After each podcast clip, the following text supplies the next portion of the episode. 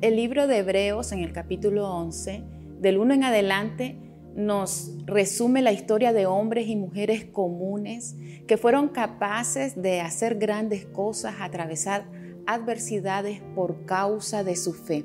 Hoy esto nos recuerda cuán importante es y vital que crezcamos y nos fortalezcamos cada día en nuestra fe y en nuestra confianza en el Señor.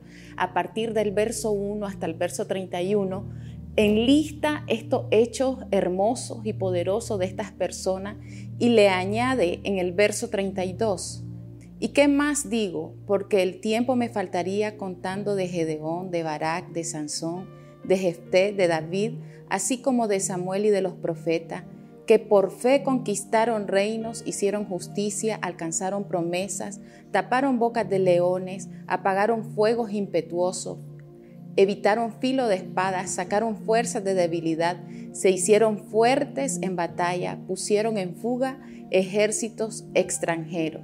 Es posible atravesar de manera victoriosa cualquier situación que estés viviendo, cualquier adversidad que estés atravesando, porque no es en la fe que tengamos en lo que nosotros podamos hacer, en nuestras habilidades o virtudes, o en lo que alguien más pueda hacer por nosotros.